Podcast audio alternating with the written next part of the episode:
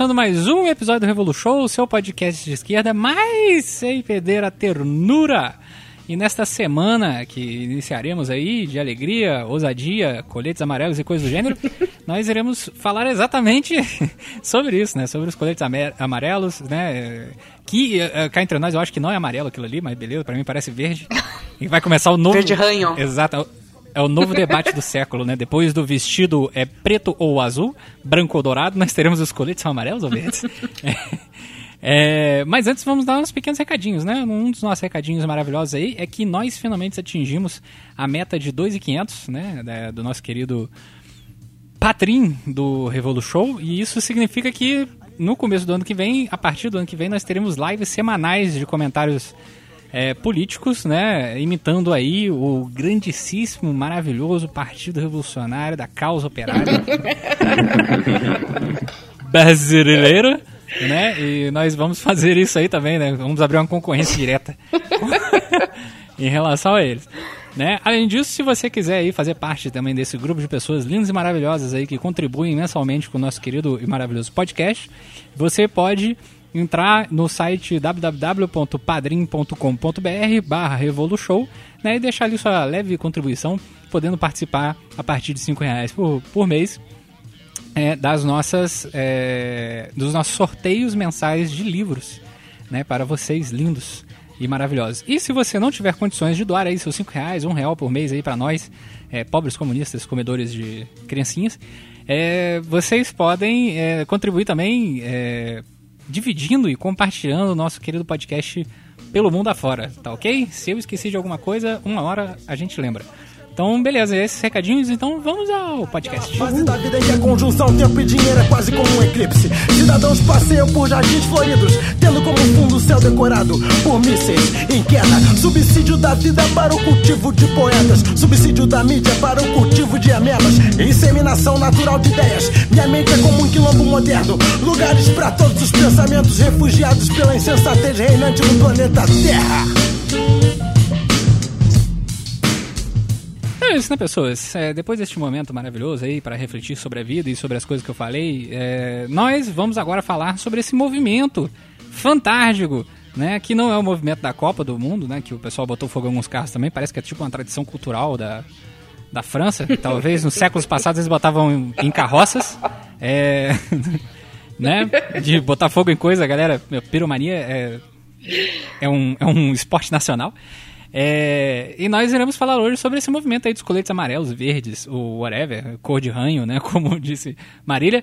E à minha esquerda, como vocês podem perceber, como eu acabei de falar, está a nossa querida Marília, linda garota de Moscou. Diga lá, Marília. Alô, gente, tudo bem?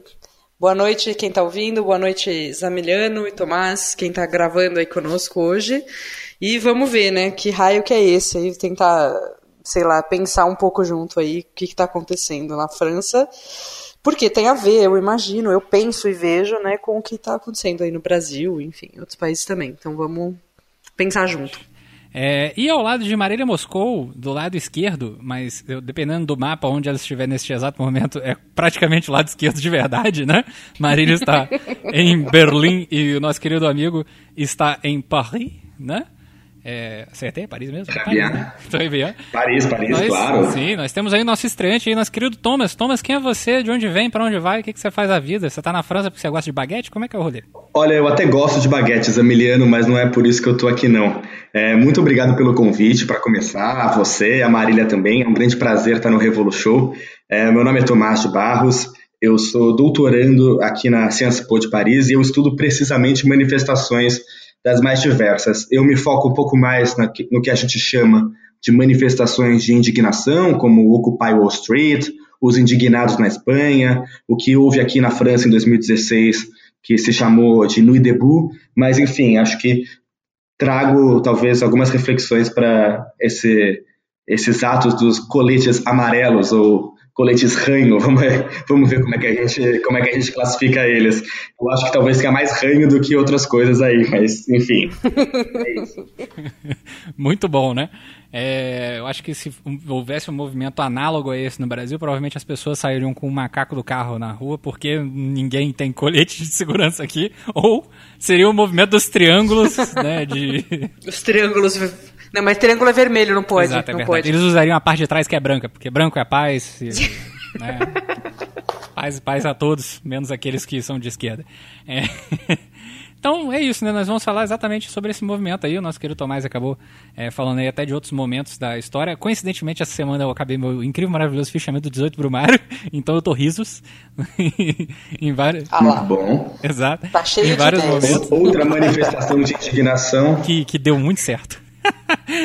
Bom, depende pra quem, né? A gente se pensa assim, né? Deu certo, deu certo pra quem? Deu errado, deu errado pra quem? Exa- exatamente. Né? Então é isso, assim. O que eu fiquei sabendo dessa história, eu, eu, tô, eu tô na condição aqui do, do cidadão comum, né? Eu sou o público civil neste momento.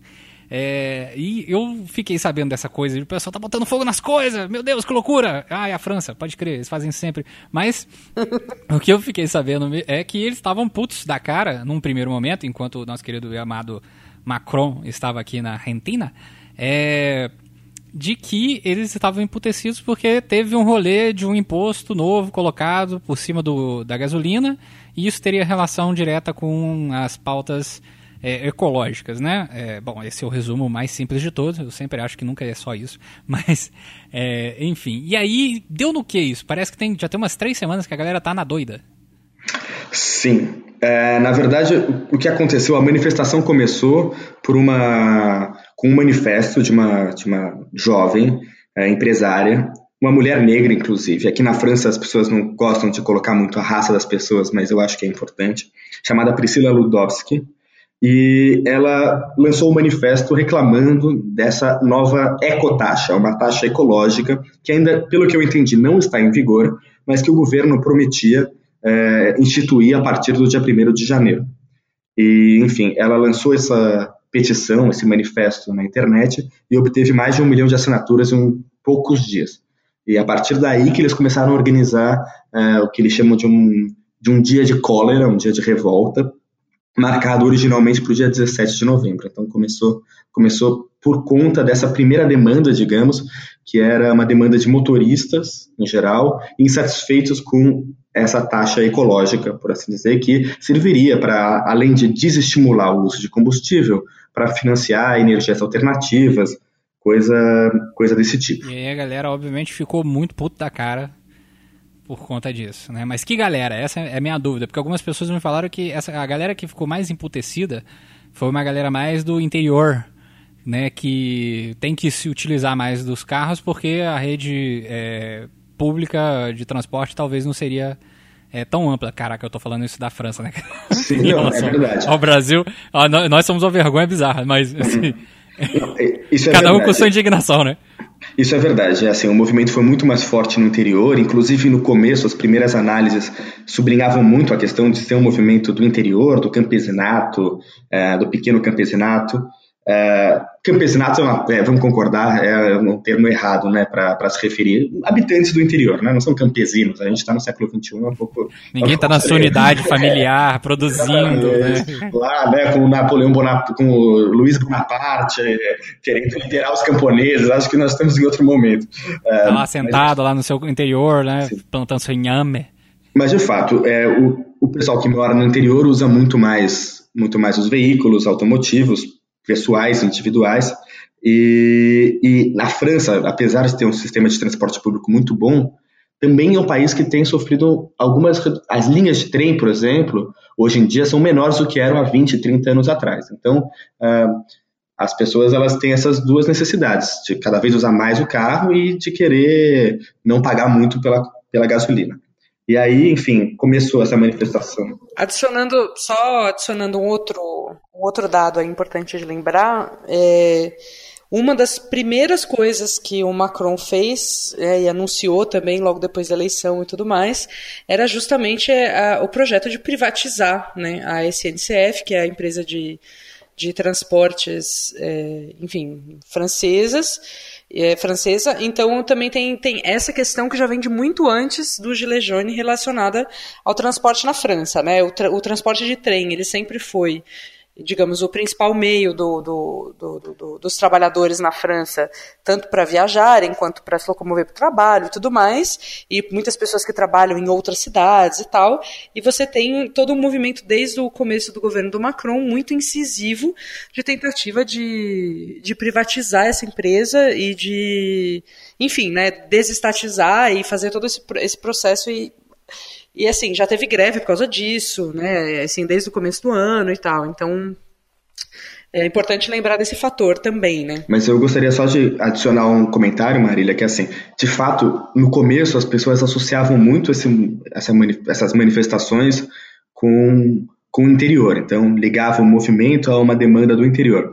Mas também nas cidades, a gente tem visto, por conta das mudanças da forma como o trabalho está se estruturando na França, né, uma precarização crescente dos trabalhadores, é, a gente vê que muitos motoristas de Uber ou de transportes, enfim, por aplicativo, é, se identificaram com, com essa demanda, porque, enfim, muita gente perdeu seu emprego, virou motorista de Uber e agora depende de, de do seu carro e quer combustível barato. Então, também se adicionou, para além do pessoal do interior, esses profissionais liberais, entre aspas, bastante precarizados das, das grandes cidades.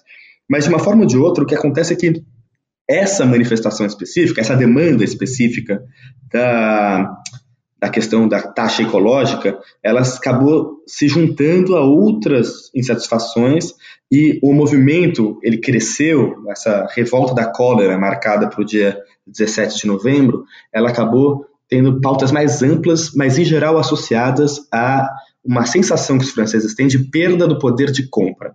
Então, o que eles queriam era voltar a ter o poder de compra que tinham. Eles estão sentindo que estão perdendo o poder de compra e que são os impostos na França que são a causa dessa perda de poder de Nossa, compra. mas então, acho é, que isso, isso me soa uma coisa tão brasileira. Nesse, tô deverasmente é. assustado pensando nisso aqui agora, nesse momento. Né? Imposto é roubo, pois né? É, Essas é. coisas. Eu acho que é, eu, eu, o que eu fiquei pensando muito assim esses dias que eu estava lá e conversando com as pessoas que eu conheci da época que eu morei em Paris e diversos grupos de esquerda, também conversei muito com o Tomás, né? É, foi assim, é, acho que tem duas, digamos, duas facetas que é importante a gente analisar, ou talvez separar de maneira analítica, que é a seguinte, né? Uma questão que é a indignação das pessoas, ou assim, a raiva, a cólera, ou a insatisfação das pessoas com certos fatos, né? Então, assim, do tipo, a vida tá ficando mais difícil, as pessoas estão perdendo emprego, o trabalho está sendo precarizado, é, tem uma série de coisas, isso é uma coisa, né? Então as pessoas estão sentindo esse impacto é, de remo remodelações que são, na minha opinião, muito evidentemente resultado também ainda da crise de 2008 e do que é necessário se remodelar é, do que existia antes enquanto social-democracia para que as taxas de lucro possam continuar é, crescendo, né? É, então as pessoas estão sentindo o impacto disso.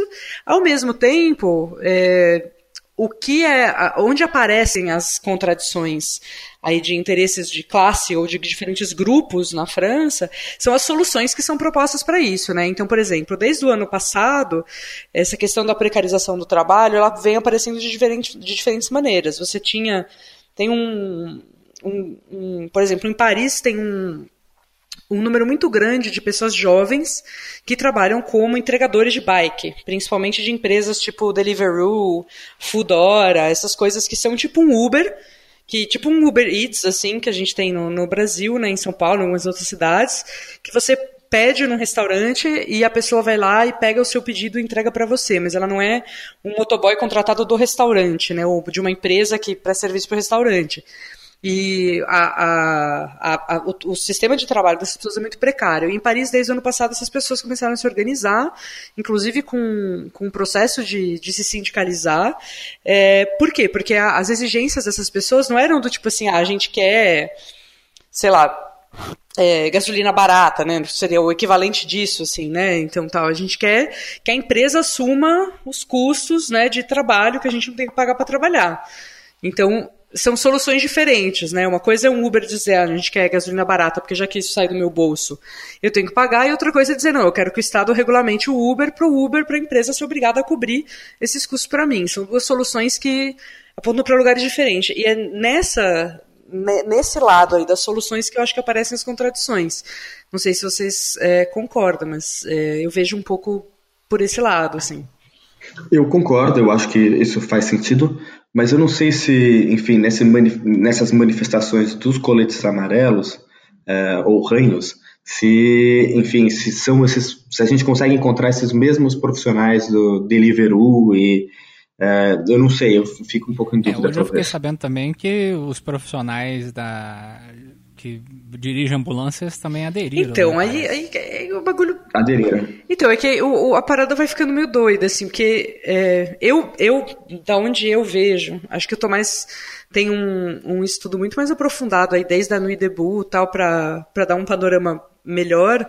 E, bom, como ele mora lá há muitos anos, ele também acho que tem um acompanhado por períodos mais longos do que eu, mas eu tenho a impressão que desde o ano passado, desde a eleição, do processo da eleição mesmo, e logo depois da eleição e, e esse ano, é, na verdade, a, a França está vivendo uma série de organizações e, e protestos, manifestações, greves, né, assim, uma emendando na outra, de diferentes setores, é, e por diferentes insatisfações. Teve a questão do transporte, tem uma, várias questões acontecendo no movimento estudantil nesse momento tal.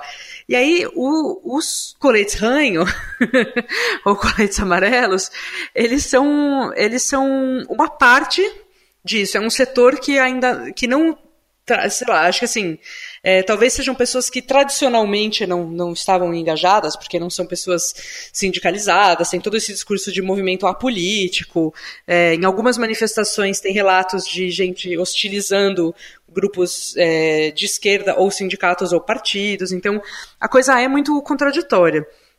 Mas eu acho que esse movimento aí dos coletes amarelos, ele é um episódio dentro de um processo muito anterior e que também não vai se encerrar aí nos coletes amarelos, de é, insatisfação e de organização política e manifestações e protestos na França de diferentes é, maneiras, né? Então essa coisa que eu vi, por exemplo, das ambulâncias, ao mesmo tempo também tem notícia hoje, hoje e ontem, é, dos secundaristas em algumas cidades que estavam enfim, se manifestando por outras questões e que também se juntaram. Então, muita gente é, tem várias pautas que já estavam sendo construídas, e aí, como foi dada essa importância toda na mídia e tudo mais aos coletes amarelos, e teve esse apoio popular muito grande aos coletes amarelos, muitos desses outros movimentos aproveitaram e se juntaram, por que não, afinal de contas, né, é, nessas mesmas manifestações. Então, também. Isso também talvez seja parte do porquê que tem tantas bandeiras, às vezes até contraditórias, né, na rua. Você vê, enfim, eu postei um vídeo esses dias dos coletes amarelos, um se estapeando um ao outro, assim, no meio da manifestação, porque. É, Marília, o, o, comentário que eu poderia fazer, de fato, nisso eu concordo totalmente com você. Desde que o Macron foi eleito, a insatisfação com o governo dele em geral é crescente, porque ele foi eleito em alguma medida prometendo uma renovação política. A gente sabia que essa renovação não viria, que o Macron era mais candidato do establishment impossível. Digo, ele era uma mistura do que o Partido Socialista mais tinha do establishment com que a direita, a centro-direita, mais tinha do establishment. Ele era o establishment personificado, mas alguém, alguns eleitores tinham a esperança de que ele fosse novo, porque afinal ele não vinha de nenhum dos dois principais partidos que haviam ditado a política francesa desde a da República, desde 58. Uh, mas, enfim, ele deixou a desejar.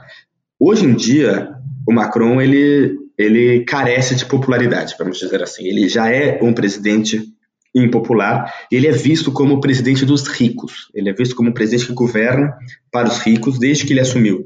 Ele, ele vê obstáculos na economia francesa e na sociedade francesa estruturais e ele quer reformá-los a partir de medidas liberalizantes. Então, ele vai mudar a lei do trabalho, ele vai mudar a aposentadoria, ele vai mexer em muitos, muitos setores que são muito caros a certas parcelas da população francesa.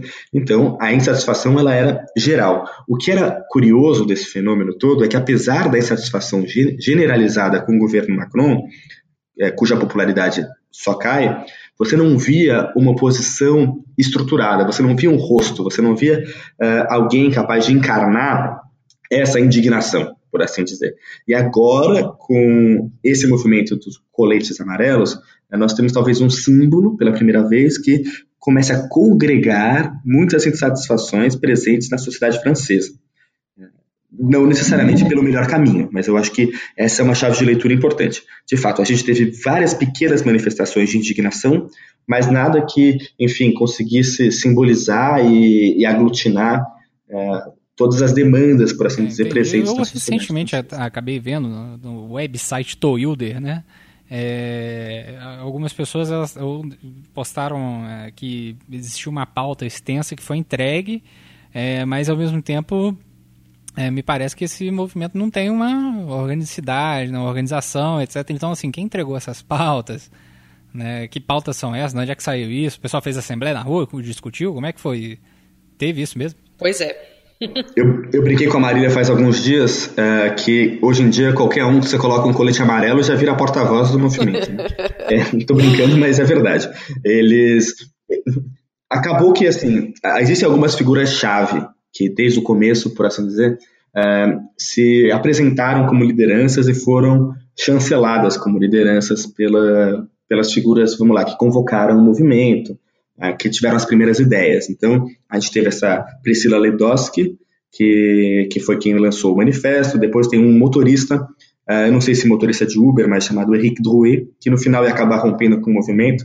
O movimento começou há três semanas, mas já tem, enfim, rupturas. Uh, algumas outras figuras que, que acabam simbolizando, por assim dizer, e falando em nome do movimento. Uh, e mas, por outro lado, vocês têm razão. É difícil saber quais são as pautas. A cada momento, a cada é, cruzamento que você vê pessoas com o colete amarelo, você vai encontrar demandas diferentes. Hoje em dia, muita gente coloca o colete amarelo para demandar o que quer que seja. Então, é, o, os pontos principais deles parecem ser, realmente, a questão da taxa ecológica, que assim eles querem que seja cancelada ou adiada ad eterno, é, que o governo repense as suas políticas fiscais, uh, em geral, e muitos deles vão falar que o governo, porque o Macron, nessas medidas de reforma liberais, olha que coisa curiosa, ele aumentou o imposto para alguns, vamos lá, vamos, vamos falar, para alguns trabalhadores, uh, para a gente mais pobre mesmo, e ele acabou com a taxa sobre grandes fortunas. Então, o que eles queriam, o que eles queriam era, enfim, uma, uma não renegociação, mas uma discussão sobre os impostos, porque eles acham que a carga pesa muito nos mais pobres e pesa pouco para aqueles que têm aqueles que têm mais, mais dinheiro. É... Mas então eles fizeram essa maravilha, assim, porque assim, no Brasil a gente não tem uh, imposto sobre grandes fortunas. e eles tinham, e aí o Macron virou e falou assim, não, Brasil é um exemplo. Vamos atrás do que o Brasil tem. Foi mais ou menos isso? É, é, foi mais ou menos isso. Agora, vou dizer, o imposto sobre grandes fortunas, ele talvez tenha uma dimensão mais simbólica do que efetivamente fiscal. Digo, o quanto você vai arrecadar com o imposto sobre grandes fortunas na França não era muito. O Macron resolveu acabar com ele sob o argumento de que uh, os empresários estavam fugindo do país. O que, enfim, se é verdade, se não é verdade, não importa. Mas ele, o ponto era que aquele imposto não não servia muito para, formar a arrecadação do Estado. E em termos meramente contábeis, isso é verdade. Não era na França não era o imposto mais significativo. Só que as pessoas ficaram bravas ao ver que para os super ricos os impostos estavam sendo reduzidos e para os pobres, em geral, eles estavam aumentando. Então, acho que tem mais uma dimensão simbólica, por assim dizer, do que efetivamente na ponta do lápis a questão fiscal. Mais um empotecimento ético, né? Assim, do tipo, como assim? Eu, agora vocês não pagam nada e eu estou pagando uhum. aqui. É isso. É essa, essa, essa é a questão. E acho que, só acrescentando sobre essa questão da, da variedade de pautas, né? É claro que é sempre complicado você falar em, em algo que represente a totalidade do movimento, né? Como eu estava falando com alguém que comentou num post meu outro dia, é, no, quando a gente tem um movimento que não tem ah, instâncias decisórias, que é baseado num certo espontaneísmo, né? Então, uma coisa, vamos todos para a rua, todas as lutas juntas, e não importa o que seja, né?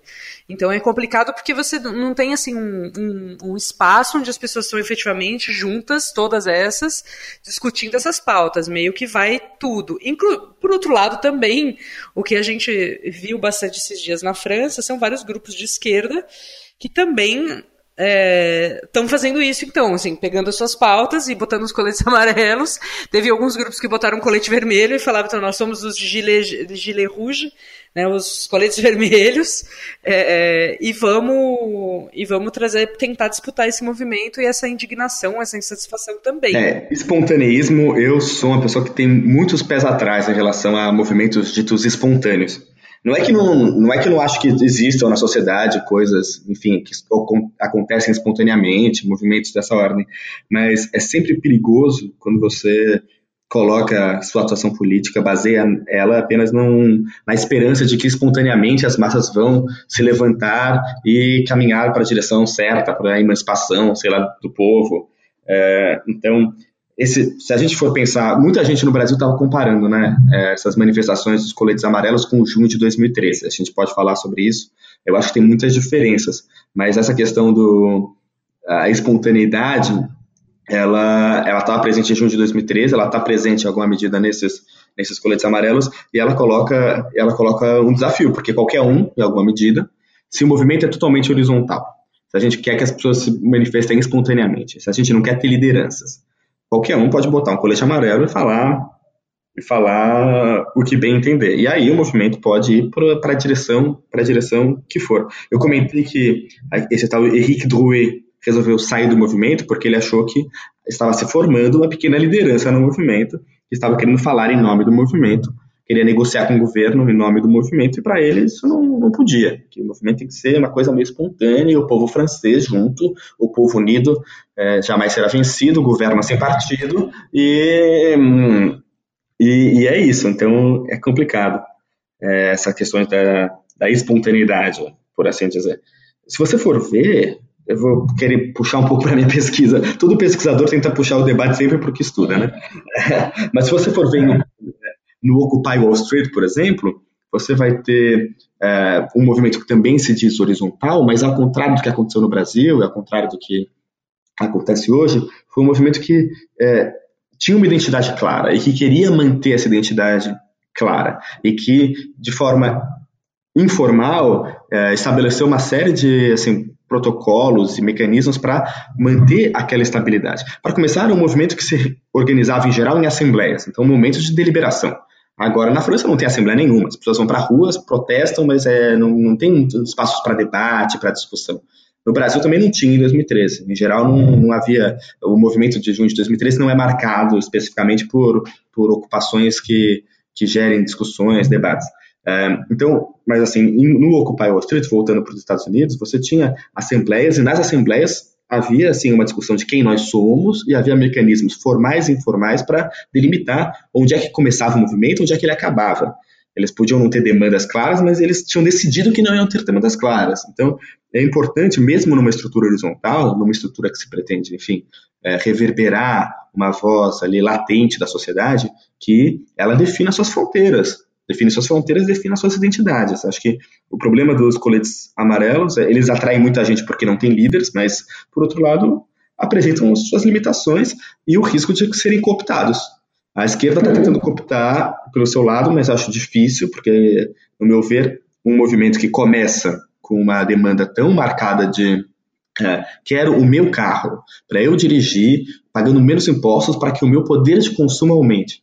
É super legítimo que as pessoas queiram consumir mais, mas eu, eu tenho um pouco um, um ceticismo de que a esquerda consiga pegar essa insatisfação geral e transforme isso em vamos querer melhores serviços públicos, vamos querer avançar do lado social, eu sou bastante cético. É, eu tenho um, um, um, uma peça, digamos, desse quebra-cabeça que eu, na minha impressão, também, também não colabora muito, que é, assim, na minha percepção, não é como se a esquerda francesa estivesse em seu melhor momento, né? É, eu já vi gente, então, eu já vi gente discordando, falando, não, imagina, o Mélenchon teve 20% de votos e não sei o que e tal. Eu, eu, assim, eu tava aí na época da eleição, né, no ano passado também, então... É, e, e todo, todos os problemas internos, assim, também, né, entre a, a relação da, da UPS praticamente fechando, até parece que teve que alugar a sede, né? Não teve isso, fechou a sede, venderam a sede. Eles venderam a sede. O Partido pois é. Socialista é. Francês vendeu a sua sede.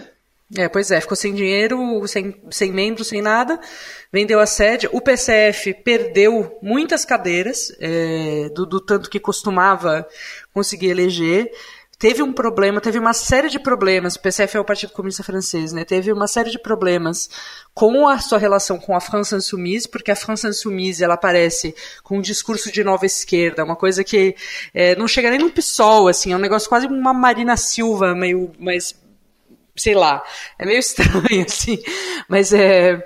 E, essa galera é, aparece muito tentando se dissociar da, do que qualquer coisa que, que, que, que tenha áreas de, entre aspas, velha esquerda, e o PCF, claro que entra nessa conta, apesar de ser um partido comunista bem brando, nada revolucionário e, e para muitos até muito pouco comunista. É, então, assim, são grandes crises que estão sendo vividas dentro de cada uma das organizações de esquerda, né? O NPA também, enfim, tem todo um uma série de questões aí que eu fico me perguntando, assim, sabe? É, tudo bem, o pessoal tá tentando, você vê que tem, tem o NPA fez um negócio dos, dos coletes, é, coletes vermelhos junto com o pessoal da CGT, que é uma central sindical, teve, é, tem o pessoal, os anarquistas organizados, que né, para brasileiro até sou estranho, né, anarquista organizado com sindicato e tal, mas na França isso existe, é, anarquistas real, reais, né, anarquistas. É...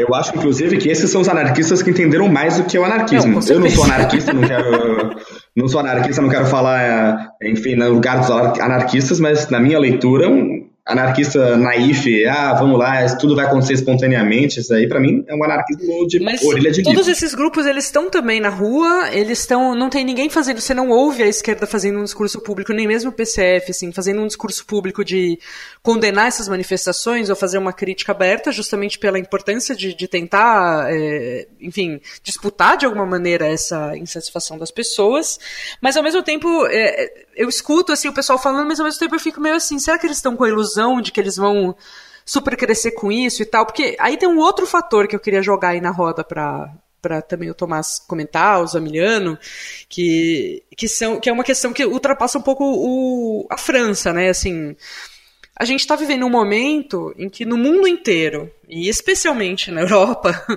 é, tá tendo um crescimento muito grande da extrema-direita, que não é um crescimento espontâneo, isso é um projeto, já tem uma série de evidências de quanto isso é articulado, de quanto isso é articulado também com países como Brasil, Argentina, etc. É, então, como é que. É, quer dizer, você tem tudo isso, né? Mas aí, na França, porque o, o Mélenchon teve 20% de votos na eleição, o pessoal tá achando que a esquerda vai ter uma super condição de fazer uma mega disputa com isso. E eu, eu não sei, sabe? Eu fico bem dividido, fico bem desconfiada, assim, dessa. O Mélenchon, eu acho que é um tema muito importante para a gente tratar dessa questão, mesmo dos coletes amarelos, e para entender o Mélenchon também, é um termo super controvertido, mas que eu acabo estudando muito, que é o tema do populismo, né? É, o Melanchon ele tem uma leitura de que uh, a esquerda precisa tentar abraçar as demandas que existem na sociedade e construir ao redor dela, da esquerda, uh, a frente de oposição contra o establishment. Então, então, ele é muito inspirado em autores como Chantal Mouffe, como, Ernesto Laclau.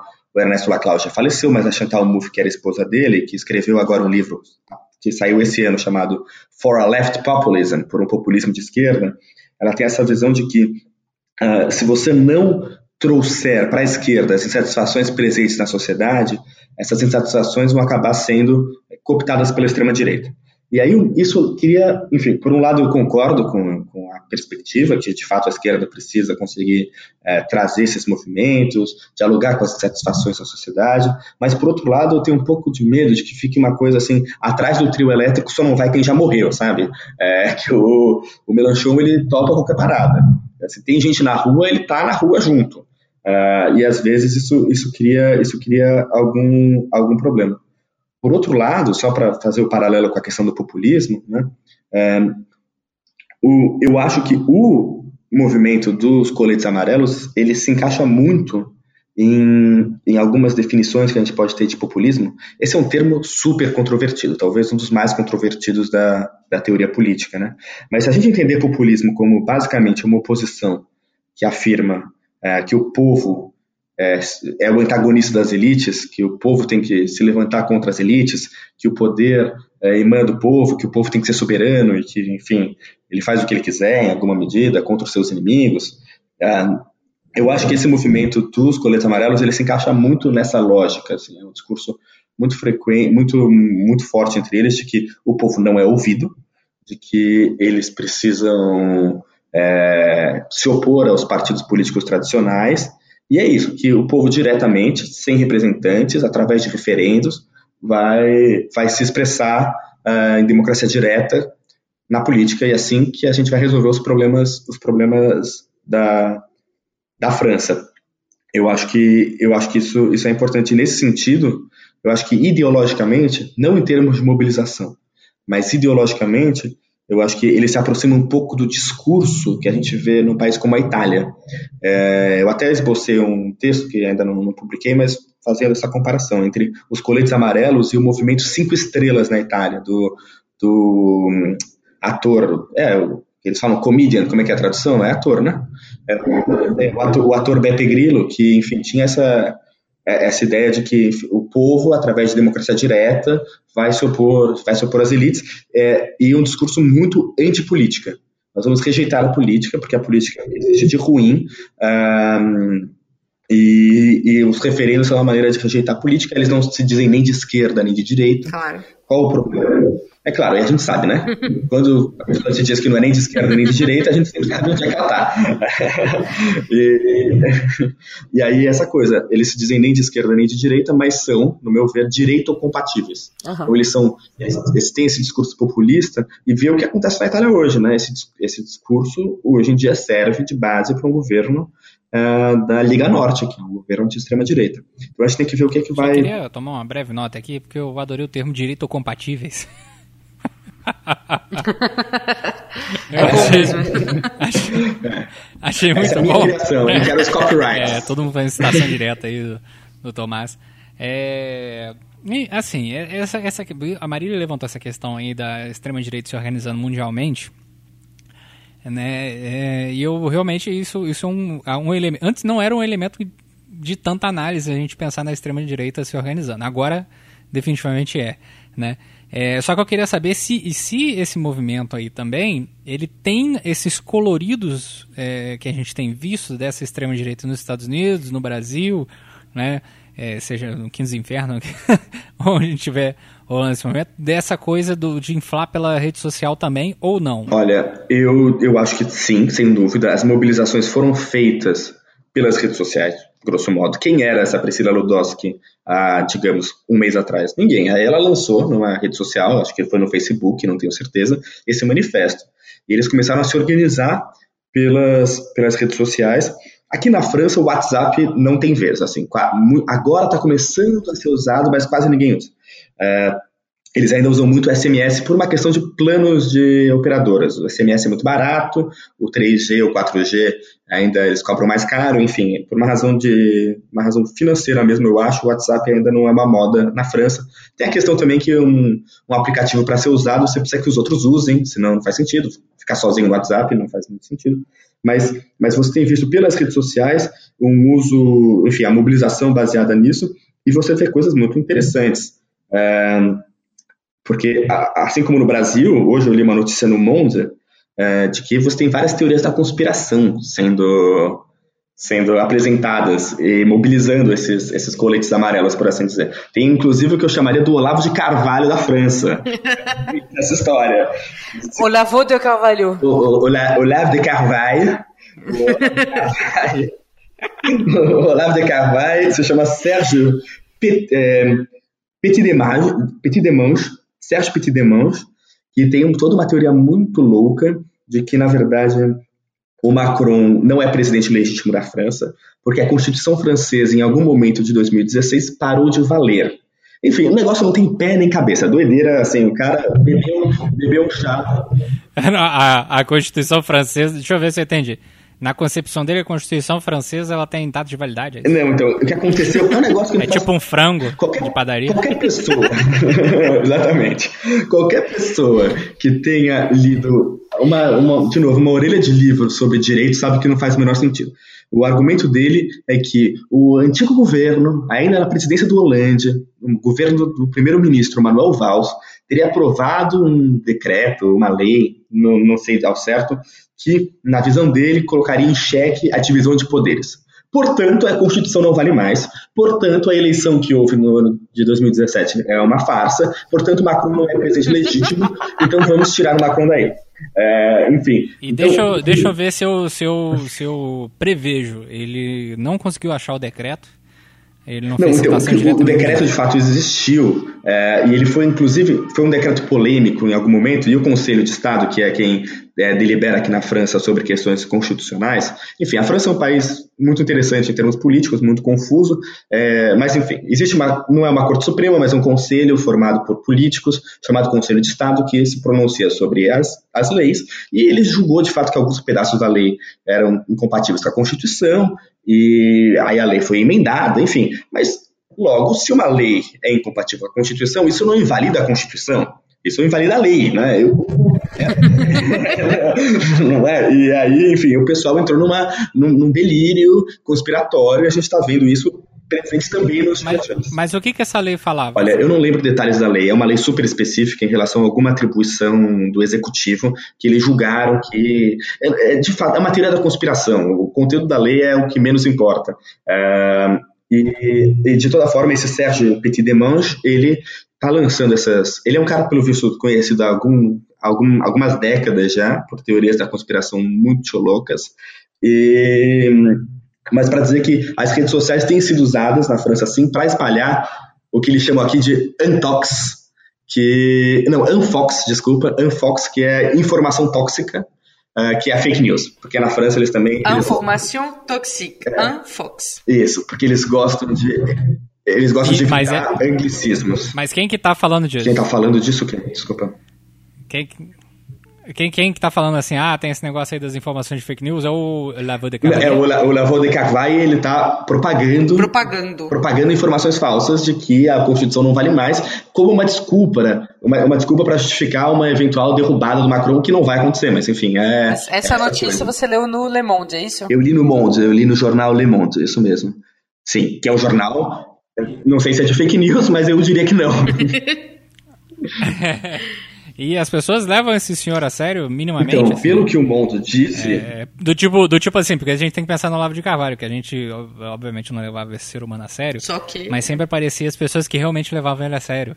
Falando várias groselhas. Olha, eu não, eu não tenho, obviamente, acesso direto a esse círculo de chorume, de, de notícias falsas, mas pelo que o, a reportagem do Monde diz, e eu confio neles, apesar de, claro, eles serem de uma teoria, terrível conspiração gramsciana, uh, o que o Monde diz, o que o, o que o Monde diz é que entre os manifestantes isso está circulando muito, inclusive um manifestante que foi, enfim, alguém que enfiaram é, dentro de um colete amarelo e botaram na televisão, ele chegou a falar isso na televisão, assim, porque a Constituição não vale mais. E aí os jornalistas meio que cortaram, deixaram aquilo ali é, não seguir muito para frente, mas é, pelo visto, essas teorias da conspiração, em alguma medida, tá? Eu não estou dizendo que todo mundo é, do movimento esteja caindo nessa história de teoria da conspiração maluca, mas tem. Tem nas redes sociais é, você mobiliza a gente, você também mobiliza a gente pelos motivos errados. E aí eu acho que isso entra nessa, nessa segunda dimensão. Entendi. Então, uma parte, parece que uma parte dos manifestantes estão acreditando que a Constituição não vale mais, né? Por isso que o país está em pé, porque não vale mais a Constituição. É. Mas, é, o exército agora pode fazer o que quiser, mas, né? Mas, mas, mas por outro lado, eu entendo por que eles estão falando isso. Quer dizer, só um comentário. É, na França, eu, eu, discordo, obviamente, da teoria da conspiração, mas é que a França tem um sistema presidencialista muito centralizado. O presidente ele tem muitos poderes na mão e eles fizeram uma reforma constitucional há uns 10 anos atrás que, em alguma medida, apenas aumentou mais o poder do presidente. É, o Macron hoje ele tem 60% da Assembleia. Ele é um cara que foi eleito com uma ideia na cabeça, que ele vai reformar a França a forceps, e ele está reformando tudo o que ele quer. E a grande questão é, na França não existe, como no Brasil, digamos, é, processo de impeachment. É uma palavra que, se você disser para o francês, empêchement, impeachment, ele vai ter uma dificuldade muito grande de entender. Ele sabe por conta dos Estados Unidos, mas não é uma realidade política francesa. Não há muitos mecanismos para tirar o presidente do poder na França, de questionar ah, o, seu, ah, o seu mandato.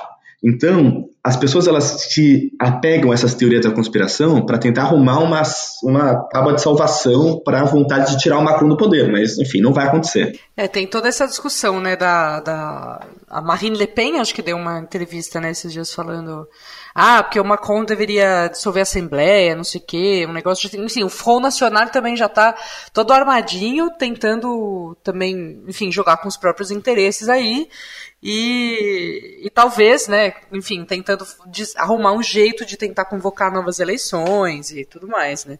O que eu acho, que eu acho que, assim, se tivesse, eu acho que o Front Nacional levava, se, que, que, sinto muito a França Insoumise, aí a pessoa que tem mais esperança, mas eu acho que é muito fora da, da realidade da conjuntura achar que a esquerda levaria uma nova eleição aí na França. Ah, eu também, eu também sou bastante É, pois é, eu acho que, que pensando, pensando no que ela falou, né?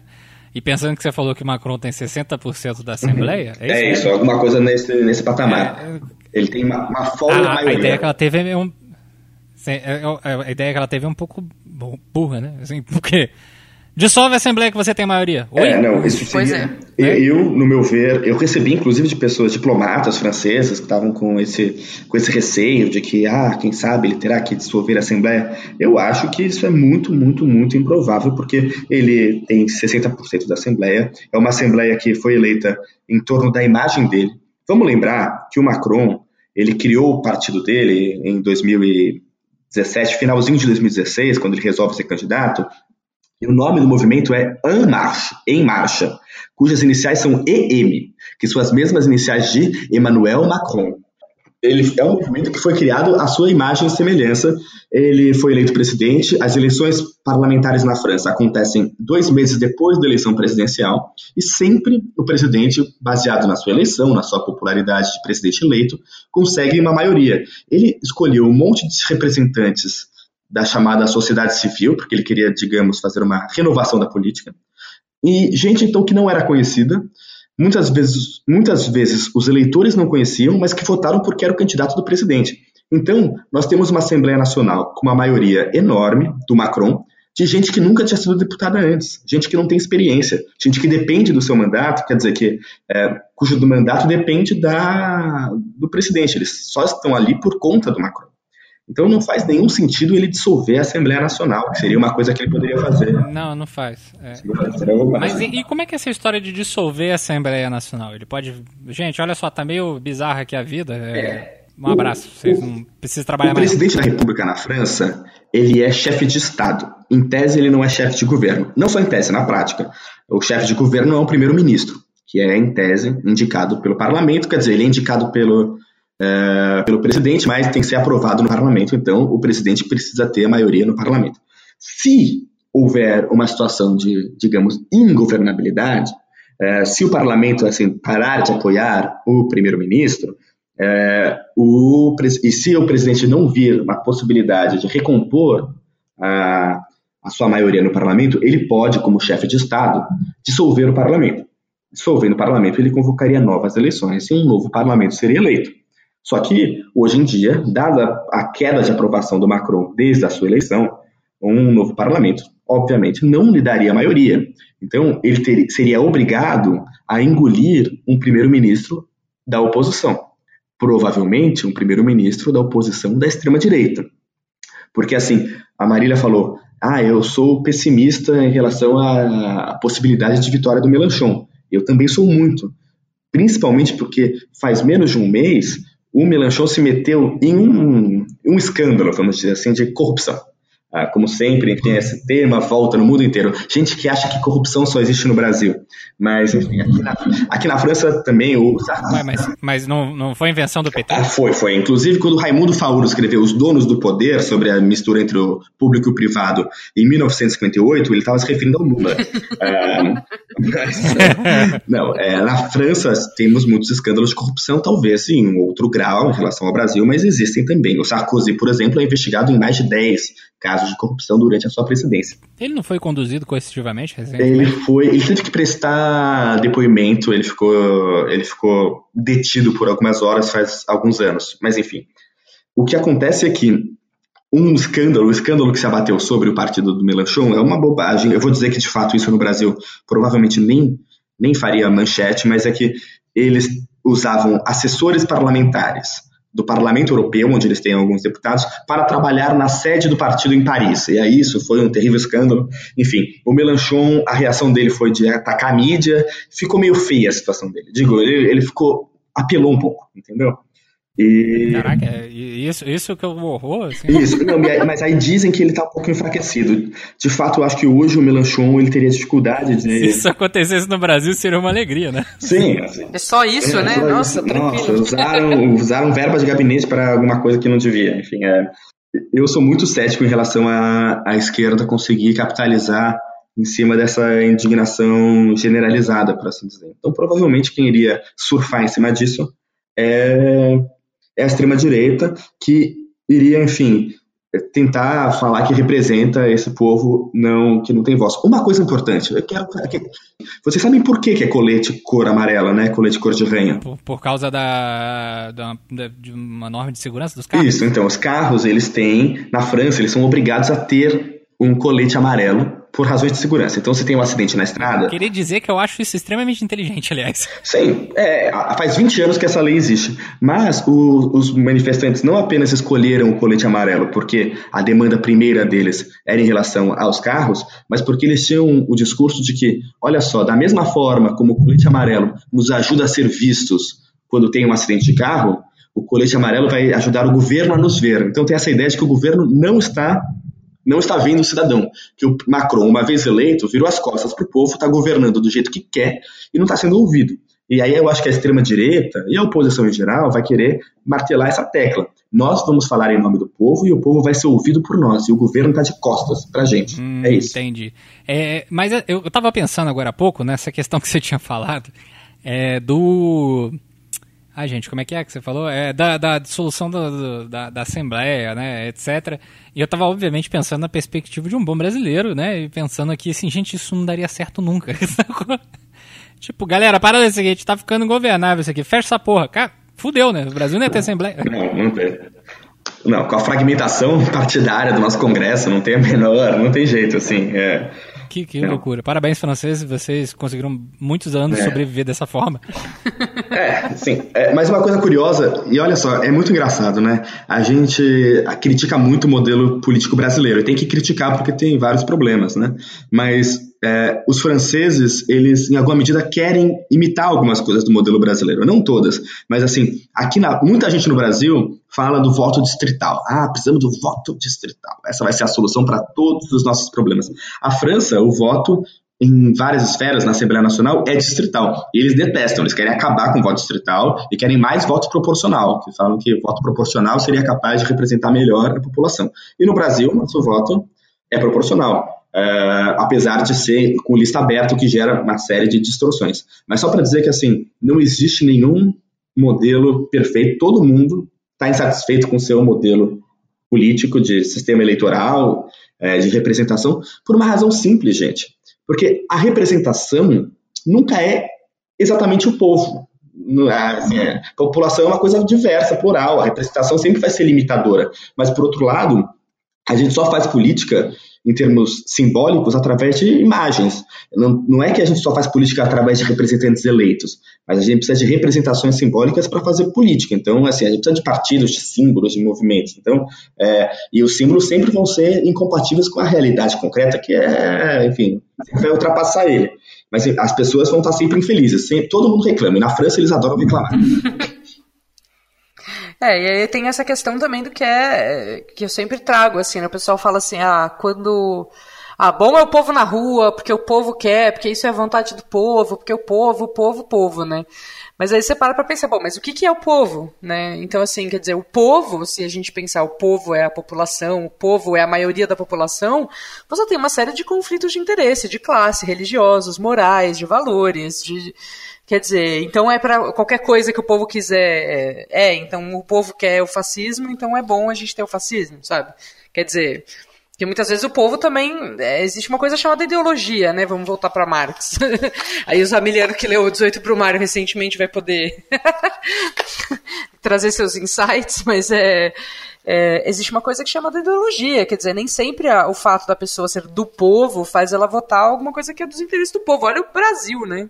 Olha o Bolsonaro, olha a galera já se arrependendo, assim, indignada, vendo que a coisa tá virando contra e tal. Então. A Marília vai ficar feliz que eu posso citar aqui agora para ela ficar bem feliz. Vou citar Lenin. Eu acho que o Lenin ele. Aê. É. O Zamiliano também vai ficar oh, feliz. Que bom, então.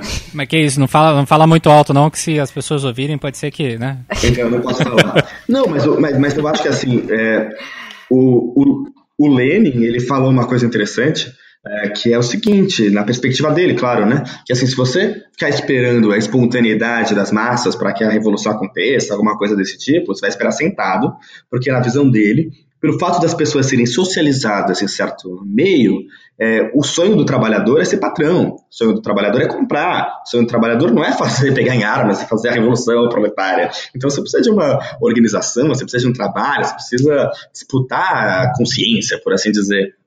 Ah, e por isso que ele vai falar do partido, a gente pode concordar ou discordar, mas eu acho que no ponto de que é, não dá para ficar esperando que o povo se expresse espontaneamente, de fato, porque ele pode se expressar das formas mais diversas e muito frequentemente, tanto para a esquerda quanto para a direita, ele não vai se expressar como a gente gostaria, né?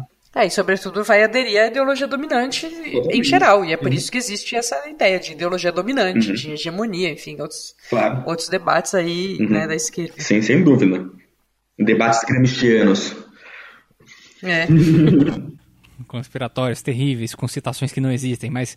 É, então, assim, eu, cara, tá um, tá um fuzuê, né? Bom, o resumo geral, de certa forma, né? Nós temos. Tá um fuzuê total, tá um fuzuê total. Exato, é, nós temos o, uma esquerda que tá aí, né? Não chove, não molha, né? É, nós temos a extrema-direita aí que está avançando na medida do possível, nós temos o Macron aí que seria ah, o filhinho dos olhos aí do neoliberalismo e, e congênere, né, se fudendo, né? É, e a gente tem todo, todo esse, que é um contexto bizarro mundialmente, né? E o que, o que vocês acham que esse, movi esse movimento do, dos coletinhos, né? É, ele tem é, né, malignos, né? É, vocês vislumbram algum, alguma saída para ele? Assim, tipo, o Macron virar e falar assim, tá bom, gente, eu vou ver o negócio aqui. E aí o pessoal fala, ah, tá bom, vamos voltar para casa. Olha, olha, eu acho que é muito difícil que qualquer coisa que o governo faça é, cale o movimento. É, um, hoje uma coisa que estava sendo discutida, só para deixar claro, a gente está falando na segunda-feira, não sei quando que vai, que vai ao ar, o governo prometeu medidas a serem tomadas até quarta-feira, tentando evitar novas manifestações, porque o que acontece é que uh, as manifestações elas estão cada vez mais violentas, por assim dizer, ou pelo menos estão sendo apresentadas na mídia como cada vez mais, mais violentas. E o governo está com medo do que vai acontecer no próximo sábado, uh, porque, enfim, no dia 1 de dezembro agora teve muita quebradeira em uma região nobre da cidade, não, não foi muito bem, bem visto por isso. Mas eu acho que não importa o que o governo faça, nós teremos ainda uma manifestação no próximo sábado e, enfim, acho que vai ter confusão também. Uma coisa que tem se discutido é a convocação de um estado de emergência. Olha só que coisa. É, Para, enfim, tentar evitar a, a, confusão. Mas a gente sabe como é que funciona essas. Como são problemáticas essas medidas um pouco autoritárias, que basicamente iriam é, cercear o direito de, de manifestação de, de Obviamente elas iriam aumentar mais ainda o emputecimento. Né? Agora, uma coisa curiosa, eu acho que se o governo fizer isso, ele pode inverter uma tendência é, que, no meu ver, é até favorável ao governo. Por quê? O movimento ele é muito paradoxal, o que está acontecendo hoje dos coletes amarelos. Por um lado, você tem pesquisas feitas de institutos muito respeitáveis que dão entre 70% e 80% de aprovação popular, de suporte popular para os coletes amarelos. As pessoas estão dizendo, concordo com os coletes amarelos. No meu ver, é, isso deveria ter uma sobreposição entre as pessoas que apoiam o colete amarelo e as pessoas que rejeitam o governo do Macron. Isso por um lado. Então, muita gente apoia é, essa cólera, essa indignação. Por outro lado, em termos de pessoas que eles estão colocando na rua, de acordo com os números que são divulgados pelo Ministério do Interior, e a gente pode questionar, porque é o próprio governo, mas eu acho que a gente pode questionar a ordem de grandeza, mas não quando a gente compara uma manifestação com a outra, a relação entre elas, né? Na verdade, desde a primeira manifestação, a quantidade de gente na rua só está caindo. A primeira manifestação, segundo o Ministério do Interior, reuniu 200 mil pessoas do país inteiro. Isso foi no dia 17 de novembro, depois de vários dias, semanas de mobilização na internet para o que eles chamavam do Dia de Cólera. Uma semana depois, no dia 24 de novembro, eh, foram, de acordo com o Ministério do Interior, aproximadamente 100 mil pessoas, então caiu pela metade. E anteontem, no final de semana, no sábado, dia 1 de dezembro, foram, o Ministério do Interior divulgou ao meio-dia, e todos esses números são em relação ao meio-dia, que era quando estava marcada a concentração. Menos de 50 mil manifestantes. Eles divulgaram, na verdade, 35 mil, eu estou jogando para cima. É, vamos lá. A cada final de semana está caindo pela metade o número de gente na rua. Mas o que é muito estranho é que o apoio popular ainda é muito grande e que a mídia está falando crescentemente deles, talvez em função do fato de que, conforme cai a quantidade de gente na rua, tem aumentado proporcionalmente os incidentes violentos, por assim dizer. Entre aspas, violentos, né? Que queimar um carro assim não é violento. Você tem toda a razão, você tem toda a razão. Ninguém morreu, por assim dizer. É, que eles estão. Quer dizer, teve uma senhora que morreu depois que a polícia jogou uma bomba de gás ah, lá eu no não centro vi da cidade essa, não. hoje. Uma senhora de 80 anos. Mas é. mas Se a gente pensar proporcionalmente, assim, queimar um carro aqui no Brasil é loucura, né? Não é, acho que tem várias questões do tipo, a polícia lá, é, a polícia na França tem uma série de regras que a polícia do Brasil talvez até tenha, mas não segue. Né? Então, assim, tipo, a polícia na França não, não pode usar arma, não atira, não, tem várias, é, vários protocolos, assim, né? Então, isso já desde sempre, assim. Você vai em manifestação até, sim, passeata de 1 de maio, que é quase um desfile, uma parada de todos os grupos políticos que existem, alguma representação na França, é, e no final sempre tem algum confronto com a polícia, alguma coisa, mas assim... É, para quem é brasileiro e vê a, a, PM do Alckmin, né, e do Dória, e, enfim, do Márcio França, é, e, e, outras, e outras barbaridades, né, aí do Brasil, a gente não tem, enfim, pra galera, o que, é que a gente viu na, na, de repressão, por exemplo, em junho de 2013 no Brasil, em BH, no Rio de Janeiro, em São Paulo, nas cidades que tiveram uma repressão muito, muito, muito violenta, imagina, a polícia francesa não, não assim, tem seus, seus excessos, claro, seus, seus, absurdos, como toda a polícia, mas assim, é, tem também uma série de protocolos que é, eles seguem. Então, a polícia não, não, Assim, acho que no Brasil, se o cara queima um carro, assim. Assim, é. Até o cara. Né, assim, a chance do cara levar um tiro, ou sei lá, qualquer coisa assim. Mas é. A França. Você atropela por uma moto, né? É. é. engraçado. Eu tenho amigos que moram na Rússia, e a Rússia, vamos concordar, que é um estado em que é, não permite. Existem leis contra manifestações. Assim, mais de duas pessoas na rua com uma placa é ilegal. Mas quando tem manifestação, a polícia vai. A polícia é capaz de prender 700 pessoas, mas não tem uma confusão. Chega lá, eles têm todo um. A polícia brasileira, ao contrário, ela é feita para criar confusão. Ela não é lá para. É, ela, ela cria mais, mais bagunça. É uma coisa inacreditável. Na França, apesar de ter dado confusão nesse final de semana, a polícia não é essa coisa brutal do Brasil que só Sim, eu, eu, vi que tipo, prenderam 400 cabeças. Né? Isso, prenderam mais de. Eu, eu, vi que prenderam algo como quase 200, 200, pessoas, pelo que eu tinha visto. Posso ter visto o número, número errado, isso no último final de semana. Não, começou com 200 e depois ah, foi para 400. Né? É, hoje, hoje 57 eu vi já desses detidos iam prestar depoimento na justiça. É, o que eu, o que eu, o que eu, o que eu fico pensando muito é que o pessoal faz muita comparação né, com junho de 2013. Com e tal, eu não sei o que. Isso é um, é um troço. É, mas é um troço também que você tem que. É, você tem que desacreditar um pouco da aparência e para essência, né? Brincando aí com os termos marxistas. É, porque se você olha, né, um monte de gente na rua com um monte de bandeira é, completamente contraditória, uma puta insatisfação popular e tal, você fala, ah, é parecido. Mas aí se você vai ver as relações sociais que estão colocadas em cada caso, são diferentes, né? Quer dizer, em junho, as manifestações elas inauguram um momento de insatisfação e aprofundam uma crise de alguma maneira, né, com, com, com isso. Na França não, na França você já tinha uma crise sendo cada vez mais aprofundada, uma caralhada de greve, um monte de problema, é, um, uma impopularidade do presidente enorme desde que ele foi eleito, inclusive. Quer dizer, né, não é como se o Macron, Macron tivesse sido eleito como um presidente muito popular, muita gente nem foi votar e muita gente que votou nele votou só para que a Le Pen não ganhasse, para não ganhar a extrema direita e, e assim, entendeu? Essa direita é menos pior que a outra. Então, é, não é como se fosse um cara muito amado, tinha super popularidade, tal como a Dilma era até Ah, é. 2013, né? Tava- Até junho de 2013, a Dilma tinha mais de 60% de, de aprovação. Acho que a pesquisa que mostrava ela mais baixo dava 58%. E foi as, foram as manifestações que geraram a queda, né? O Macron já estava no chão. É, uma parte, pelo menos, né? Então o Macron, o Macron já foi eleito meio que impopular, ficou pior ainda. Então teve essa, essa, é, tem essas diferenças que são muito importantes, né? E, e a questão até da própria questão da crise econômica e tal, que foi se aprofundando no Brasil nos anos pós 2013. Né? Então começou a ter corte, começou a ter corte de secretaria, estava ainda na Dilma antes do golpe, né? É, corte de orçamento, corte de secretaria, corte de bolsa, corte de, de tudo. E a coisa foi se aprofundando depois. E a- na França não, na França já está rolando isso.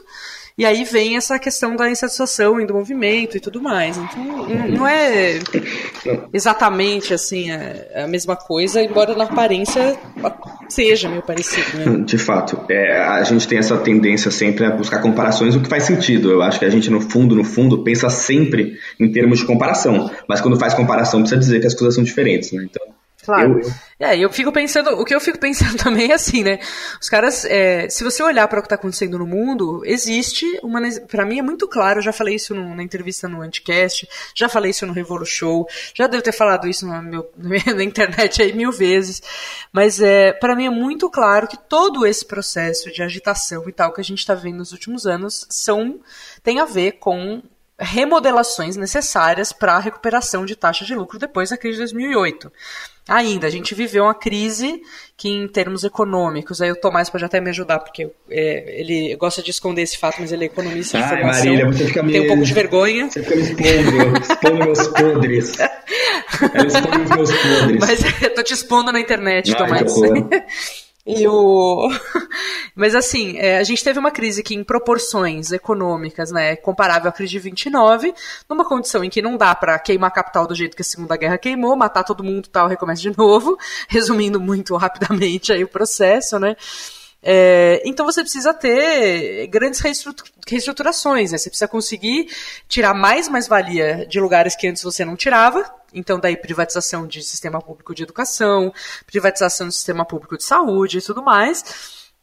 É, e você precisa de novos formatos para fazer isso, novas permissões que antes não eram dadas, né? Então, por isso você vê a Europa com os sistemas todos sendo desmontados, né? O sistema de o bem- bem-estar social, o estado de bem-estar social, né? Sendo desmontado e tudo mais. Então, as chamadas políticas de austeridade e tal.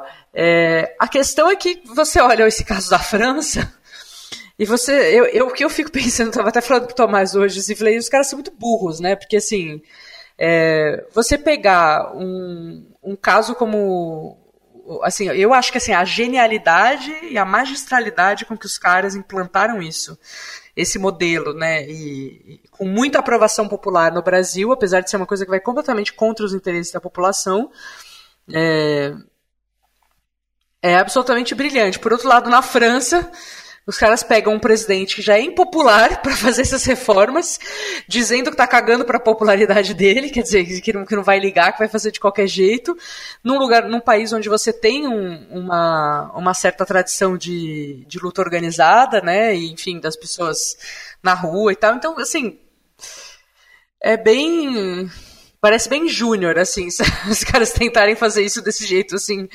é, é via Macron, sabe? E achar que não vai ter nenhum, nenhum problema, sabe? Não vai ter nenhuma forma de É. resistência no país que É, criou a sim. história. É. né? É verdade. Eu, eu concordo com a Marília que é, essas, os, os coletes amarelos, como todos os outros movimentos que a gente vê emergir da extrema-direita na, na Europa, eles são uma, o resultado da crise, ah, no sentido de que, enfim, a gente teve uma crise que gerou desemprego gigantesco, que ainda não foi, a França ainda não se recuperou disso. Além do mais, nós temos fatores estruturais que acompanham essa crise, mas que são vão para além dela, que é uma precarização geral do, dos trabalhadores, né, a uberização da, da economia, destruição dos sindicatos, destruição das legislações trabalhistas, também porque a forma como o trabalho é estruturado está, enfim, como, ela, como ele foi estruturado ao longo do século XX, foi para lixeira. Só que é engraçado que essa galera, ela sente no bolso a crise uh, digo, os manifestantes dos coletes amarelos, eles sentem no bolso essa crise, mas a solução para eles é, não, tem que acabar com o imposto. Digo, a solução é não é, não, não é repensar a, a, os mecanismos de proteção social, mas é preservar o meu poder de compra. Se isso eventualmente vai ter que custar o meu, a minha saúde gratuita, não importa. Exato. Se para isso você vai ter que, se para isso você vai ter que expulsar imigrante, assim, foda-se. Né?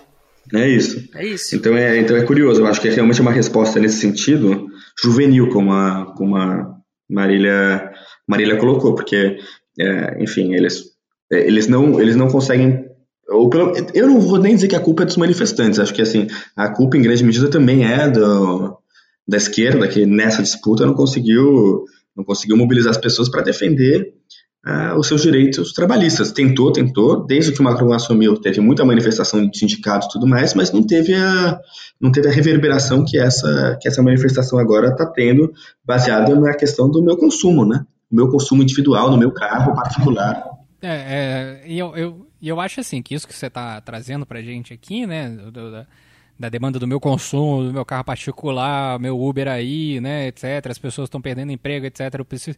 Parece que são é, todas demandas absurdamente imediatistas, né? São, são demandas que, que demandam uma resolução de uma coisa que vai durar, tipo, sei lá, Sim, três, quatro dúvida. meses, né? Ou seis meses, ou um ano no máximo, explodindo. Não, não é um tipo de solução que vai ser tipo assim, ah, essa aqui é o tipo de solução que quando eu aposentar, vai, minha vida vai estar tá ótima. Sim, em termos, em termos da crise política também, né? Porque as soluções que estão sendo colocadas aí para para Macron é tipo assim, beleza, sai Macron, mas é as, as propostas que aparecem são dissolver a Assembleia, é, qualquer outro cara que falou para botar o general do exército lá, não sei de onde, umas coisas assim, Sim. entendeu? Não, são medidas que, enfim, as pessoas não pensam quais são as consequências das medidas, elas querem alguma resposta qualquer Uh, Imediata, rápida. Sim, sim. Aliás, uma coisa só para só contextualizar o que a Marília falou, hoje um dos porta-vozes do, do movimento dos coletes amarelos, ele, numa entrevista, disse que o governo precisava, com urgência, tomar medidas uh, e que para reaver o poder de compra dos franceses e que para isso o atual primeiro-ministro tinha que ser removido porque ele não tinha condições, ele não estava ouvindo o povo e a solução para ele era, enfim, convocar referendos, etc. E para ele, um novo primeiro-ministro tinha que ser o antigo general comandante em chefe do Estado-Maior francês. Então, a solução para alguns dos é, jalecos amarelos, inclusive um cara que é um porta-voz é, referendado dos jalecos amarelos em tese, é botar os militares no, no, não os militares, mas um governo liderado por um ex-militar, porque tem essa visão de que os militares eles não são nem de esquerda nem de direita, ele serviu tanto a governo de esquerda quanto a governo de direita, e aí ele seria capaz de fazer essa gestão maravilhosa, queria reaver a a grandeza do poder de compra francês. Não sei, enfim, eu não acho que faça muito sentido, mas é interessante para a gente ver o que eu falava da direito ou compatibilidade, por assim dizer, desse, desse tipo de discurso, né? Pois é, é complicado, né? Porque e aí a questão é essa, né? Aí, você, aí eu comentei isso outro dia, alguém falou assim, ah, mas esse cara não representa a totalidade do movimento. Mas aí quem representa? Porque o movimento não tem é, coesão interna necessariamente, né? Por, justamente por essas características todas. Então, como é que você fala que alguma coisa vai ter representatividade da totalidade? Não vai. É, eu, eu tenho colegas de esquerda que ficaram animados com o movimento e ainda estão animados com o movimento. Não, eu tenho uns pés atrás, mas é isso. Hoje mesmo lançaram um, um grupo dentro dos coletes amarelos, quer dizer, se afirma, de novo, alguém, um grupo de gente que colocou o colete amarelo e começou a se afirmar uh, dos coletes amarelos, eles falam que não representam o movimento todo, mas assinam um manifesto chamado Colete Amarelos Livres, Gilets Jaunes Libre, e eles falam que assim, as pautas deles são ah, fim da taxa ecológica, fim do controle automotivo, que seria a versão, é, quem é de São Paulo entende, o controlar, que é acabar com o controlar, ah, inspeção veicular, exatamente, e um, um debate nacional sobre impostos em geral, mas eu acho engraçado que, enfim, na França eles têm essas, eles remetem muito à própria história, como no Brasil também, um pouco menos, uh, mas eles falam que seria necessário fazer uma nova reunião dos Estados Gerais. Olha só que coisa, né? Voltamos a essas referências maravilhosas para discutir a questão fiscal. Mas eles mesmos falam, a gente está falando no nome dos aqui é, subscritos. Nós não podemos falar em nome do movimento como um todo. No movimento como um todo, no começo, na primeira manifestação, a mídia tudo bem, a gente pode questionar a imparcialidade da mídia, mas a mídia é, sublinhava a presença de monarquistas. E por outro lado também tinha anarquistas. E você tinha gente do Melanchon, você tinha é uma e gente que quer o general no poder, e gente que quer nada, plebiscito. É muito muito difícil. É, eu acho que o lado, digamos, a gente pode ver, né, um lado bom, que eu acho que é isso que muitos partidos e grupos de esquerda estão vendo, reconhecendo, é, é ver a, a, digamos, a indignação ou, enfim, a insatisfação das pessoas diante da falência de um certo projeto, que no caso vinha com a cara do Macron, que é esse projeto né, liberal, não sei o que e tal. O problema é até que ponto que essas pessoas reconhecem ou percebem, ou existe um trabalho de fato, uma inserção de fato que as permita ver que elas estão, estão é, vendo a falência desse projeto e que outras coisas que elas mesmas estão reivindicando, como o fim do imposto, não sei o que, tal, também são parte desse projeto, que é o projeto que está falhando com elas, né, e que está tornando as condições de vida mais difíceis. Essa é a dificuldade, essa que é a dificuldade, acho que, é, desse início de século para todo mundo que é de esquerda em qualquer lugar, inclusive, porque essa é uma questão que, na minha, na minha percepção, tem muito a ver com o que foi né, os anos 90 e o começo dos anos 2000, com toda a construção da globalização capitalista, com toda essa construção da, né, depois do fim da União Soviética, toda essa essa construção ideológica e tal. Então, acho que é uma é uma coisa complicada, né? É um, é um desafio. Tem esse lado de dessa dessa coisa, pô, é bom que as pessoas estão putas com isso, mas se as pessoas estão puta com, tão putas com isso, achando que a solução é, tipo, ter menos imposto e mandar imigrante embora, talvez não seja, assim, super avanço. então... Então é isso, né, galera? A gente trouxe aí, né, na verdade, Marília e Thomas. É, Tomás ou Tom, Thomas? Agora, Tomás, Tomás, tem acento. Tomás. Beleza. É. é porque você não botou acento aqui, você errou seu nome, sacanagem. Depois é... eu vou é. comentar. O sistema, quando eu botei acento, disse que não servia o caractere. Aí eu botei sem acento. Ih, olha Isso aí, o Zencaster opressor. Colonizador. Abaixo os acentos. Não, peraí. Se fosse francês, é... se fosse francês, já iam proibir o, o nome do site Je... pra não ser. Je, je, je assentou. É. Quero dizer que a Marília. A Marília, pra mim, tá Marília. É. Você não chamou a Marília Mar... de Marília, de ela tá sem acento aqui também. Se for então... francês. Marília. é, então é isso, né, pessoas? Acho que a gente, né, o pessoal já trouxe aqui alguns elementos interessantes. E aí vamos nos encaminhando para esse momento maravilhoso, que é o momento de finalização desse podcast que você ouve neste momento. É, e eu gostaria de saber de vocês, né? Eu, é, eu acho que vou, vou, começar pelo Tomás. É, é, do que, que você acha, do, do, do, que, que você acha que isso vai dar, né? Se, se é que vai dar em alguma coisa, se como é que você acha que vai ser o próximo movimento agora no próximo final de semana? É, tendo em vista essa redução da quantidade de pessoas e aumento da violência é, proporcionalmente à, aumento, à redução de pessoas nas ruas. O que, que você acha? Olha, eu prefiro não fazer previsões em relação ao próximo sábado, porque se por um lado a gente tem a tendência de redução de manifestantes e que talvez a imagem de violência é, corrobore, assim, é, convide menos as pessoas a saírem, a saírem na rua, eu, eu acho que talvez a dimensão que o negócio tomou na mídia possa atrair alguns manifestantes novos. Então, essa essa previsão eu não faço, eu também não gosto muito de fazer previsão do que o governo vai fazer, porque nos próximos dias é difícil saber a resposta. Eu acho que o prazo limite para essas manifestações arrefecerem de vez é o Natal, né? Daqui a pouco o ano acaba, as pessoas vão sair uma semana de férias e aí acho que não tem muito mais. A, data relevante, que a gente vai ver quais são as consequências já mais imediatas para isso, a parte eventual, estado de urgência, é, demissão do governo, mas a gente vai ver as consequências de longo prazo em maio de 2019, quando tem as eleições europeias aqui na, na França e na Europa como um todo, sem dúvida. Aí eu acho que a gente pode ver três possíveis é, consequências.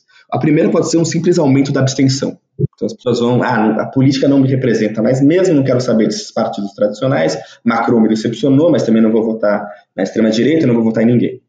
A segunda, que talvez seja mais provável, é que as pessoas comecem a votar mais na extrema-direita. A extrema-direita é aquela que vai prometer falar pelo, pelo povo e tudo mais, e tem já um, um apelo, é quem está hoje liderando as sondagens já para as eleições uh, de maio de 2019 do Parlamento Europeu, que é, em geral, uma eleição na qual a extrema-direita já tem mais votos, é, porque é uma eleição que as pessoas não dão muita importância e votam mais por ideologia, digamos, do que por um pragmatismo eleitoral. A terceira opção, que eu acho que a gente não pode descartar, e é uma coisa que eu ouvi um, um autoproclamado representante dos coletes amarelos dizendo, é que eles venham a se organizar em um movimento eleitoral. E aí, nesse sentido, eu acho que eles converteriam-se em um movimento cinco estrelas francês, que, enfim, tem essa questão, é, esse discurso do povo contra as elites, contra as elites políticas, de que a gente vai, é, com referendos e plebiscitos, governar diretamente, sem esses corpos intermediários, por assim dizer, sem intermediação. E, no meu ver, de novo, acho que essas, é, essas iniciativas elas são muito compatíveis com, com a direita. O cenário menos provável seria um quarto, que eu nem ia citar, que seria a esquerda conseguir, por um marco milagroso, é, capitalizar e articular essa insatisfação em uma alternativa crível, mas eu acho improvável. Então, vamos ver o que vai acontecer. Cara, eu não tenho muita ideia ainda não, porque eu acho que a...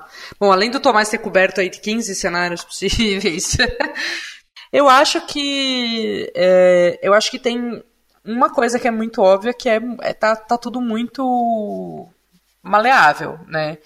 Tem muita... Eu acho que tem muito chão ainda para rolar. Eu não sou muito otimista em relação às chances da esquerda, porque já, já tem um tempo que a esquerda francesa está vivendo e se aprofundando numa crise, e não é como se tivesse algum grupo da, da, da esquerda que está assim super é, forte, fortalecido. Aí você tem, por exemplo, a França Insoumise no sul, especificamente Marseille, onde Mélenchon era deputado, não sei o que, tá, tá, tá. Daí você tem, enfim, um pouco mais de de, de coerência, de desculpa, de apoio, mas a questão da desse apoio, digamos, de maneira nacional e sobretudo né, nessa, nessas regiões aí do interior e tal é um pouco complicado, né? São regiões é, em que tem muita cidade, tem muitas cidades da França passando por processo de desindustrialização, então muita falta de emprego tal, e que são cidades onde o Front Nacional vem crescendo, né?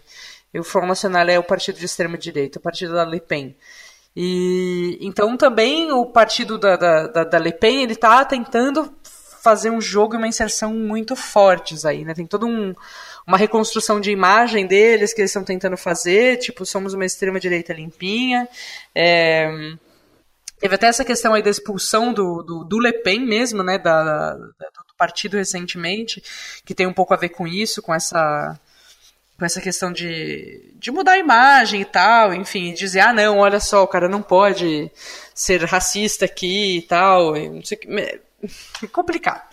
É, e eu acho que tem esse fator que, assim, eu não, eu não consigo tirar da cabeça quando eu penso aí nos desdobramentos disso, que existe um interesse muito grande de grupos que vão muito além da França, de que isso seja cooptado né? Que não seja só direito compatível, mas extremo direito cooptável, né? Então, assim, é, essa questão do Steve Bannon, que está dando entrevista, já deu várias, falou várias vezes recentemente que está chegando na Europa, que já tem plano de entrada na Europa, falou do caso do Brasil também e tal, e acho que é uma coisa que sim é para se preocupar, porque é sim um, uma entrada importante aí, né, de de, de política e tal, o quanto as instituições francesas vão conseguir barrar ou dificultar isso mais do que no caso do Brasil, por exemplo, é, para mim é um pouco difícil de, de saber. E ao mesmo tempo também tem, sei lá, assim, eu, tô, eu vejo que existe um esforço muito, muito incisivo da esquerda de tentar disputar isso. O quanto vai dar ou não é que é a questão, né? É, é, não acho que nem a questão, a questão não é nem discutir se a esquerda está certa ou está errada de tentar disputar isso, não. É, eu acho que é só uma questão de perceber até perceber o limite antes de fazer cagada e sair concordando com tranqueirada por aí, né? De ter, de ter uma certa sobriedade também enquanto a luta está acontecendo é, por mais encantadoras que sejam as imagens da galera queimando o carro e levando aquela guilhotina maravilhosa na frente do, do Congresso. Nossa, quem não viu, procure procure Gilet jaune, que é o colete amarelo francês guilhotine, é, que é uma cena maravilhosa. Genial. E ao mesmo tempo eu também... é, eu, eu pessoalmente desconfio bastante, assim, ao mesmo tempo também, de movimentos que não têm um projeto que não tem instâncias para discutir um projeto e que tem muita, muita mídia, tem muito marketing, entendeu? Então, assim, a questão de escolher o colete, de ter um símbolo, é, de fazer o negócio da guilhotina. Que, que, que, quem arrumou essa guilhotina? De onde que veio? Quem que pagou isso? Quem que. Entendeu? Então, assim, eu sempre fico muito desconfiada, talvez, por, por Cê- ser cê tá- brasileira. Você tá, muito. Não, você tá, tá, tá muito nervosa. Obviamente, um daqueles garotos era. Aquela guilhotina era do Robespierre. entendeu? E, e algum daqueles garotos fala assim: porra, finalmente chegou a hora. Vou poder tirar isso da minha garagem. Titio robô vai ficar muito feliz. Apesar de ter sido utilizado nele também, mas vamos, vou botar na praça, porra. E aí eu, fico, eu fico- sempre fico pensando, entendeu? Quando surge um. é, a questão não é que as pessoas são todas manipuladas que estão lá, então não é isso, não é, não é esse o ponto. A questão é que interesses são esses que estão em jogo e como é que essas coisas aparecem, esses símbolos, né? Porque é muito, porra, um movimento que se diz que, que é apartidário, né? Tudo bem. Que não é assim, suprapartidário, não é uma frente que, de gente que não é de partido com gente que é de partido, não. Essa distinção, né? Apartidário, nós- nós não temos líderes, não sei o quê, mas sempre tem alguém que se destaca como líder. As ideias que essas pessoas estão falando publicamente. O quanto a mídia está cada vez mais falando deles é, e dando uma importância maior, apesar de ter menos gente na rua. São várias, várias pecinhas, assim, que a gente tem que ir, mas a gente tem que ir pensando, a gente tem que ir com cautela. É meio que nem quando teve a greve dos caminhoneiros, assim. Eu não acho que a, a esquerda fez mal e fez errado em ir nesses espaços e conversar com as pessoas e, e, e- e, sabe, e ver o que estava acontecendo e tentar disputar, e, enfim, não acho que foi um erro, não. Eu acho que foi certo. Eu só acho que é importante manter uma certa sobriedade e ir avaliando o que é que está acontecendo ali. Porque se o movimento não tem unidade nenhuma, qualquer grupo pode se destacar dali. Ir lá conversar com o governo, como o Tomás mencionou que até estava para acontecer, e negociar qualquer coisa, como aconteceu no caso da greve dos caminhoneiros no Brasil, inclusive, e, entendeu? E dá por isso mesmo, assim, tipo, ah, beleza, resolveu, enfim. Então, acho que é, é sempre pra gente ficar de orelha, em pé, sabe? Acho que a minha... Eu queria, eu propus esse, esse, esse episódio e tenho falado um pouco na internet para as pessoas ir meio com calma, assim, nas análises e na, e na incitação de ver os carros queimando e a guilhotina e tal, porque a gente também não pode não pode se deixar cair nessa sedução da, da- da- só do símbolo, do símbolo pelo símbolo, né? Ou da propaganda pela propaganda, que é o, o marketing. Né? E a gente perde a política e fica só no marketing. E a gente ganha o quê? Muito bom. Então acho que é isso, né, galera? Acho que a gente conseguiu aí trazer elementos extremamente interessantes. A Marília acabou de trazer uma boa análise, né? Assim como o Tomás. É, e é isso. Não esqueçam, né? Você que está nos ouvindo no momento, se vocês quiserem, né, entrar no nosso padrinho, né? Contribuir para que este podcast continue existindo, né? E que a gente continue sustentando aí nossas lives semanais que Aproveita começarão o 13 terceiro. em começo desse ano. Aproveita o 13 terceiro aí e dá aquele up no Revolution. Enquanto, enquanto, É. Quem ainda tem, né? enquanto dura o 13 Você, terceiro, né? Porque você, você aí que tá formalizado e nos ouve. Aproveita o 13 terceiro. Você que não tá formalizado, mas é um Uber consciente, olha isso. né? É, abraço no seu coração, é, dirija com cautela, fique hidratado, né? É, não se esqueça disso, né? Então, é isso, né, galera? Então, www.padrim.com.br barra Revolution, né? É, não esqueça de nos acompanhar nos nossos canais, no nosso canal no YouTube também, né? Que a gente vai começar essa- esse ano que vem aí com várias novidadezinhas bem legais, né? Nós vamos ter alguns episódios é, de novas, novos episódios aí, novos programas dentro do Revolution. Eu já gravei né, um. Que vai ser o Dicionário Marxista. Isso, eu gravo, a, a- a nossa querida Marília já gravou um, né? Do Dicionário Marxista e a Larissa que vai trazer aí o Camaradas também, que tem como proposta é, apresentar algumas camaradas da esquerda é, ou relevantes para a política mundial, né? E de forma introdutória para cada uma das pessoas, para dar uma visibilidade maior para seres humanos que não são somente o Lenin e o Trotsky, né? e outras figuras. E Existem muita gente por aí, né? Então é isso, galera. Então, vou mandar um abraço pra todo mundo aí e tchau, tchau. Hein? Beijo, gente. Tchau, Boa tchau. noite. Muito obrigado. Tchau, tchau. le pouvoir d'achat. Donnez, donnez-moi le supermarché, le super pouvoir de pouvoir marcher tout en achetant du lait. Donnez, donnez-moi le pouvoir d'achat.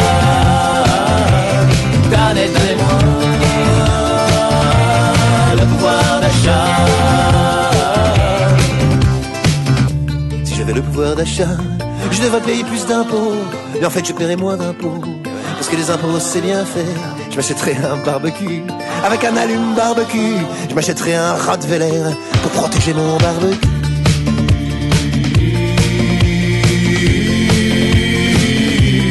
Puis je placerai 1000 euros à l'excellent taux de 4%. Ce qui me fera, au bout de 10 ans, la coquette somme de 400 euros. 400 euros, c'est très important. Je pourrais m'acheter une brosse à dents, du jus d'ananas et un téléphone pour pouvoir raquer encore un peu plus, toujours un peu plus. La la la la la, la la la la la, la la la la la. Donnez, donnez-moi le pouvoir d'achat. Supermarché, le super pouvoir de pouvoir marcher tout en achetant